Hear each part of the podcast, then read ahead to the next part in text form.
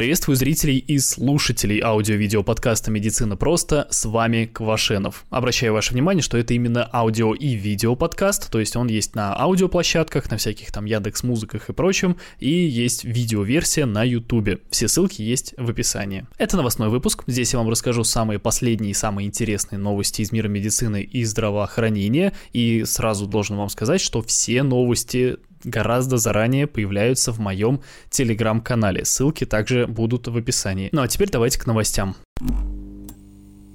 В Великобритании в больницу вызвали саперов из-за бомбящего пукана одного из пациентов. Не, серьезно, один мужчина в Великобритании захотел особо острых ощущений и побаловал себя под хвост артиллерийским снарядом времен Второй мировой войны. Ситуация, конечно, та еще, но как бы шутки шутками, а с этим снарядом у мужчины особые отношения, это часть его коллекции. И вот, чтобы извлечь этот снаряд любви, в Глостерширский госпиталь выехал отряд саперов, Правда, уже по приезду их э, выяснилось, что все, вся ситуация разрешилась, пациента спокойно вылечили, снаряд извлекли, а специалист из этой самой группы саперов подтвердил, что он действительно не активен и опасности не представляет. Ну, если только кто-нибудь не поскользнется и не упадет на него еще раз потому что именно это и произошло, по словам пациента. Ну и, в принципе, новость на этом закончилась, но мне что-то кажется как-то маловато информации, так что вот вам еще небольшой факт на эту тему. Только в Великобритании на помощь подобным пациентам, у которых какой-то там инородный предмет, инородное тело застряло в прямой кишке, тратится, тратит система здравоохранения больше 340 тысяч фунтов стерлингов. В переводе на доллары это больше 450 тысяч долларов, ну а в переводе на рубли это больше 33 миллионов рублей каждый год. Вот так и живем. Очередные фуфломицины в списке жизненно необходимых лекарственных препаратов. Лол, что? Чтобы необходимые людям лекарства всегда были в наличии в больницах, чтобы они всегда продавались в аптеках, существует так называемый список жизненно необходимых веществ и лекарственных препаратов. Для простых людей это удобно, для их здоровья это полезно, а для фармпроизводителей это довольно неплохой способ увеличить объем продаж. Потому что твою продукцию будут закупать в достаточном количестве и еще чуть-чуть побольше, чтобы всегда был запас, чтобы эти лекарства были всегда в наличии. В список жизненно необходимых э, веществ и лекарственных препаратов входят по-настоящему важные лекарства, важные препараты. Там и от язвы желудка, и от хронического гастрита, от э, артериальной гипертензии, например, от, там есть антисептики, там есть антигистаминные препараты, антибиотики, гормональные препараты и еще куча всего другого, что действительно людям необходимо, что действительно должно быть всегда в запасе. То есть это действительно препараты, которые жизненно жизненно необходимы и которые действительно важнейшие. Но в этот список входят не только они. Среди нормальных препаратов там еще присутствуют всякие противовирусные и иммуностимуляторы. Не настоящие противовирусные иммуностимуляторы, которые назначают при каком-нибудь, например, гепатите С или вирусе иммунодефицита человека, а те, что назначают от простуды. И вот к этим юродивым от мира лекарственных препаратов решили добавить еще и пробиотики. Пробиотики это такие препараты, которые содержат в себе готовый набор э, бактерий. Типа с их помощью можно как-то нормализовать микрофлору кишечника. Их любят назначать и для укрепления иммунитета, и как профилактика ОРВИ, а в основном они используются для лечения поноса, и заодно их еще назначают при назначение антибиотиков. Ну, типа, из антибиотиков погибает твоя кишечная микро- микрофлора, поэтому давай-ка мы ей немножечко поможем, добавим вот еще немножечко препаратиков. Вот, э, вот этих вот бактерий добавим чуть-чуть, чтобы у тебя там чуть-чуть умрет, да, но вот мы тут чуть-чуть добавим, и в итоге все, все будут довольны, все будет ништяк. Вот только проблема в том, что нормально свою эффективность эти, эта группа препаратов так и не доказала. Ну, л- ладно, окей, при паре видов диарей действительно они оказывают эффект, они действительно нужны. А вот при назначении тех же самых антибиотиков э, для профилактики диареи они не нужны. Они никак вообще никакого эффекта не оказывают, потому что тот же самый антибиотик, который уничтожает микрофлору, которая уже имелась в кишечнике, точно так же этот антибиотик уничтожает микрофлору, которую мы только что влили в него с пробиотиком. Да и в принципе пить вот этот вот объем вот этих самых бактерий, которые содержатся в пробиотике, это то же самое. Э, добавлять этот объем бактерий к нашим э, уже имеющимся, к нашей уже имеющейся микрофлоре, это примерно то же самое, как как вылить ведро воды в озеро или в небольшой пруд. А еще слышали наверняка такой диагноз дисбактериоз, что вот надо при дисбактериозе, при нарушении э, нормального баланса микрофлоры кишечника нужно обязательно пропить э, пробиотики. Так вот, дисбактериоз – это несуществующий диагноз. По факту такого диагноза не существует, э, в международной классификации болезней его нет, и по сути это диагноз, ну, такой для ипохондриков, то есть когда доктор не знает как нормально что там делать с пациентом, ему нужно отделаться от этого человека, от этого гребаного ипохондрика. Он пишет ему дисбактериоз, назначает ему безопасные вот эти пробиотики, которые там ему не навредят. Пользы, правда, тоже особо не принесут. И все. Но и справедливости ради стоит все-таки еще раз упомянуть, что некоторые доказательства эффективности пробиотиков при некоторых патологиях все-таки имеются, но, во-первых, они далеко не такие, как заявляется в рекламных брошюрках, а во-вторых, то же самое количество бактерий как бы можно достать из какого-нибудь йогурта или кефира, только это будет стоить гораздо-гораздо дешевле. В Калифорнии будут наказывать врачей, распространяющих ложную информацию о ковиде. В Калифорнии приняли законопроект, согласно которому теперь можно абсолютно официально бить ссаной тряпкой по лицу врачей, которые распространяют всякую лживую информацию о коронавирусе и о вакцине от него потому что такое поведение теперь расценивается как непрофессиональное, и за такую вот херню теперь могут временно или навсегда лишить человека врачебной лицензии, что в принципе справедливо. Два года американские чиновники переживали по поводу того, что это нарушает свободу слова, но в итоге все-таки пришли к выводу, что вреда все-таки от лживой информации слишком много. В конце концов от ковида умирают люди, плюс э, очень часто имеются очень хорошие осложнения после него. Ну и блин, на лечение людей тратят деньги. А если человек человек находится в тяжелом состоянии, то денег будет тратиться очень много. Плюс, пока человек болеет, он не работает, а пока он не работает, он не может тупо внести свой вклад в развитие экономики страны. То есть от этого вдвойне нехорошо для всех вокруг. И для него, и для общества. Поэтому простые люди как могли нести всякую чушь так что простые люди, которые не имеют медицинского образования, как могли нести всякую чушь про ковид, так и сейчас могут, а вот врачам можно говорить только официальную информацию, потому что местные чиновники решили, что пускай ваша хваленая свобода слова побудет немножко не такой свободной. И в принципе, как мне кажется, если в стране существует уже определенное запретное слово на букву «Н» для определенных лиц, определенной расы, ну, в принципе, такое для них вообще как-то не впервой и ничего привыкнут. Кстати, в России за распространение тупых мифов о ковиде тоже существует наказание, причем существует уже два с лишним года. Оно было экстренно принято. Законопроект об этом был э, принят экстренно в самом начале пандемии. Правда, он касается только публичного распространения информации и грозит штрафом э, до 700 тысяч рублей. Но если все-таки вследствие вот именно конкретно твоих, э, твоего распространения всякой ерунды про коронавирус умер человек, если вследствие твоих действий умер человек, тогда можно присесть на срок до 5 лет. Зато врачебного диплома никто не лишит, так что, выйдя на свободу, ты можешь и дальше продолжать калечить людей.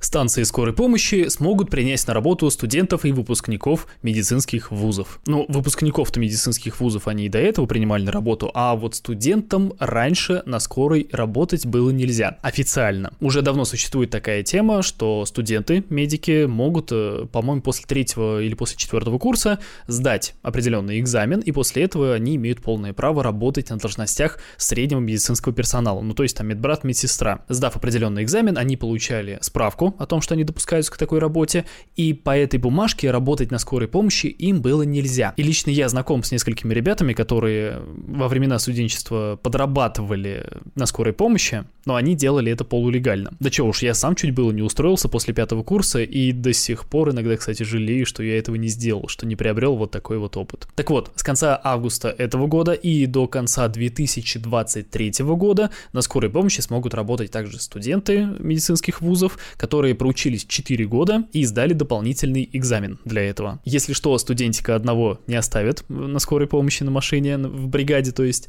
а, ему обязательно предоставит наставника. Это будет либо врач, либо фельдшер. Причем такой интересный момент. Работать могут студенты лечебного, педиатрического и стоматологического факультетов. Ну и кто теперь скажет, что зуб не орган, стоматолог не врач? Но вообще в интернетах уже начали там возмущаться, типа бла-бла-бла, развалили, раз, там разворовали, работать некому, отправляют хрен пойми кого, без опыта, без знаний и прочее, бла-бла, вот это вот э, ерунда. Нет, э, нехватка медработников, в принципе, в системе здравоохранения это факт. Я с этим ни в коем случае не спорю. Это глупо, блин, с этим спорить. Это объективно. Точно так же объективно то, что работникам скорой помощи приходится работать просто в каких-то кошмарных, ватских условиях. Они, им приходится... Е... Они круглосуточно ездят на вызова, на вызовы, в самые опасные районы в том числе, ночью, и, в принципе, для них работа со всякими маргинальными элементами по типу там наркош, там всяких алкашей, это рутина, это будни. Плюс, если в бригаде работают, например, какие-нибудь две девчонки молодые, хрупкие, которые там одна весит 50 килограмм, другая 50, 55.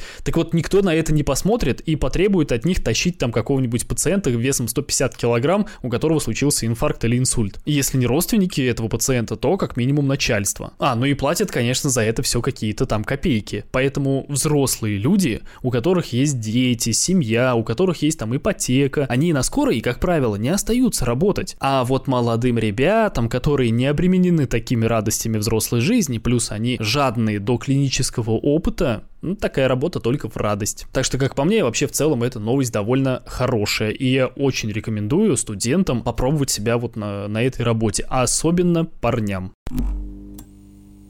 Ночной дожор. Всем выйти из сумрака. Диетологи разрешили есть на ночь. В журнале Cell Metabolism опубликовали статью британских и нидерландских ученых, которые оценивали разное распределение калорий в течение дня. То есть одной группе испытуемых они давали покушать побольше на завтрак, а другим, соответственно, на ужин. При этом общий колораж у них за сутки был одинаковым, и выяснилось, что обе эти группы скинули вес одинаково. Многие из вас уже наверняка догадались, зачем они такой эксперимент проводили, потому что существует уже довольно давно такое вот э, мнение, что нельзя кушать особенно на ночь много. Все вот эти диеты, что после шести ничего не есть, и там просто типа за э, какое-то время до сна, вот это вот все. И его, значит, в этом эксперименте взяли 30 человек. В самом начале у них э, замерили, скажем так, э, их метаболизм в состоянии покоя, и уже на основе вот этого определили их суточную потребность в калориях и макронутриентах. И в итоге, вот, э, скажем так, утренняя группа скинула 3,33 килограмма за время эксперимента,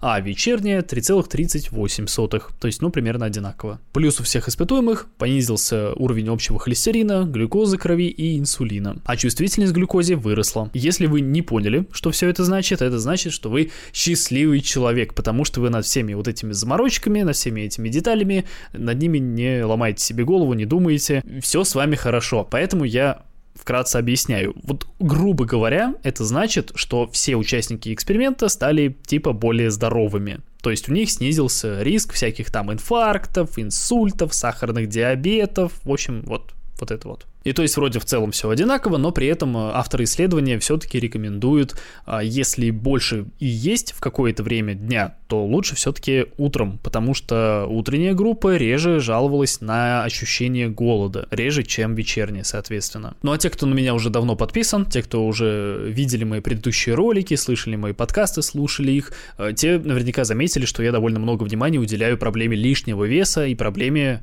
физической активности. И вот почему. Смотрите, в России 62% людей имеет лишний вес. 62%. 26% имеет ожирение. И это при том, что лишний вес в любом количестве, он гарантированно снижает качество жизни и, конечно же, сокращает ее продолжительность. При этом абсолютному большинству пухлишей для того, чтобы избавиться от этого лишнего веса, достаточно просто перестать жрать в таких больших количествах мучное и хотя бы полчаса, ну час в день тупо гулять. Две новости по цене одной, и обе про анальные утехи и их последствия. Доктора медицинского колледжа Бурдвана, это в Индии, помогли молодому человеку с 20-сантиметровым флаконом в животе. Почти три недели этот флакон его почему-то не беспокоил, но когда уже все-таки живот стал болеть слишком сильно, когда начались проблемы с походом в туалет, человек решил все-таки обратиться за помощью к медикам. В итоге была проведена экстренная двухчасовая операция, по итогу которой флакон извлекли, и все остались довольны. Пациент потому что его вылечили, доктора потому что смогли спасти человеку жизнь, ну а всякие журналисты и блогеры потому что у них появился инфоповод. Ну да, ведь не каждый же день у людей в заднице застревают какие-то предметы на самом деле каждый. А вторую новость прислал подписчик, и она еще интереснее первой. На самом деле этот случай произошел 15 э, лет назад, но просто вот только в сентябре почему-то об этом решили всякие админы всяких медицинских пабликов нам об этом напомнить. Так вот, 20-летний мужчина я обожаю такие формулировки, всякий журналюк, обратился за помощью к медикам по поводу того, что у него болит низ живота. Пальцевое исследование попы выявило, что у него там какое-то каменистое образование. И на рентгеновском снимке подтвердилось, что там действительно есть какой-то рентгенно-контрастный предмет. Там, в смысле, в прямой кишке. И вот под общей анестезией анус молодого человека, или молодой анус человека, был расширен, и из прямой кишки извлекли почти идеальный ее бетонный слепок. Как оказалось, за 4 часа до этого пациент развлекался со своим бойфрендом, и чтобы развеять тоску, они решили залить в прямую кишку прям стихи получились, а, залить бетонную смесь. На удивление, не то что внутренние органы не пострадали, даже слизистая прямой кишки осталась, в принципе, целой, невредимой и только, ну, чуть-чуть немножечко отекла.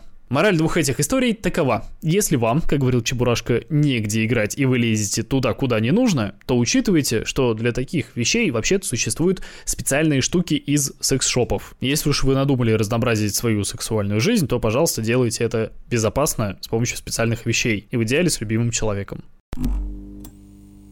В Самаре несколько любопытных мужчин накрутили себе гайки на половой член какой-то сексуальный сегодня выпуск получается, если что, не все такие. Так вот, в Самаре уже несколько случаев произошло, когда мужчины брали себе какие-то просто вот гайки, накручивали их на половой член, и потом не могли снять их без помощи медработников и спасателей. В чем здесь собственно, соль. Эрекция происходит за счет того, что пещеристые тела в члене, они наполняются кровью. И вот если искусственно перекрыть отток крови, то тогда эрекция просто ну, не прекращается. И с одной стороны, для кого-то это лайфхак, а с другой стороны, для кого-то это прям реальная проблема. Во-первых, известны случаи, когда именно вот таким вот образом, зная о таком механизме, женщины насиловали мужчин. И тут же всякие дегенераты подумали, э, повезло мужику. А во-вторых, потому что происходят иногда вот такие ситуации, как вот э, в этой новости. Гайка была накручена на половой член одного диаметра, в результате эрекции, в результате из-за того, что прекращен был отток крови, диаметр члена стал больше, и гайку снять уже просто не получается. Ну и все, как говорится. It's trap. Вы были пойманы за письку, как дешевка. Ученые нашли универсальный способ успокоить младенцев. Сразу перейдем к делу. Для того, чтобы максимально быстро, максимально качественно э, уложить младенца спать, нужно сначала с ним походить, поукачивать его на руках несколько минут, ну, минут 5, а затем примерно 4-8 минут нужно с ним просто посидеть. И все, по идее, этого почти всегда оказывается достаточно. После этого его, его можно перекладывать в кроватку. Сам же эксперимент, результаты которого были опубликованы в журнале Current Biology, сам эксперимент небольшой. Там бы участвовало всего лишь 22 э, младенца возрастом до 7 э, месяцев ну, и, соответственно, их биологические матери. Но для начала это уже неплохо. Все-таки в дальнейшем можно уже от этого отталкиваться хоть как-то. В ходе эксперимента детей пробовали успокоить, уложить спать э, совершенно там разными способами. Их и укачивали, и на руках, и там и просто в кроватке, и стояли с ними, и ходили с ними, и сидели просто. И в итоге выяснили вот то, что я чуть ранее уже сказал. При этом еще отдельно обращали внимание на то, когда можно, скажем так, безопасно положить ребенка в кроватку, чтобы он не проснулся. То есть, как долго его нужно а, укачивать, укладывать спать, вот просто на руках держать, как долго нужно ждать, э, чтобы он поспал, скажем так, чтобы он заснул достаточно крепко, и чтобы он не проснулся, когда вы его перекладываете в кроватку. Ну и то есть в итоге получается вот такая вот комбинация, сначала походить, потом посидеть, и потом можно спокойно перекладывать. И сами ученые считают, что в этом большую роль играет именно ходьба, что типа вот при этом запускается такая вот некая транспортная реакция у ребенка. Напоминаю, что все новости появляются в Телеграме гораздо-гораздо раньше, чем в аудио и видеоверсии. Это во-первых. А во-вторых, в аудиоверсии новостей побольше. В видеоверсии их чуть-чуть поменьше я делаю. Так что очень рекомендую заглянуть в описание. Там ссылочки довольно интересные. Вот тот же Телеграм. Ну а на этом все. С вами был Квашенов. До скорого.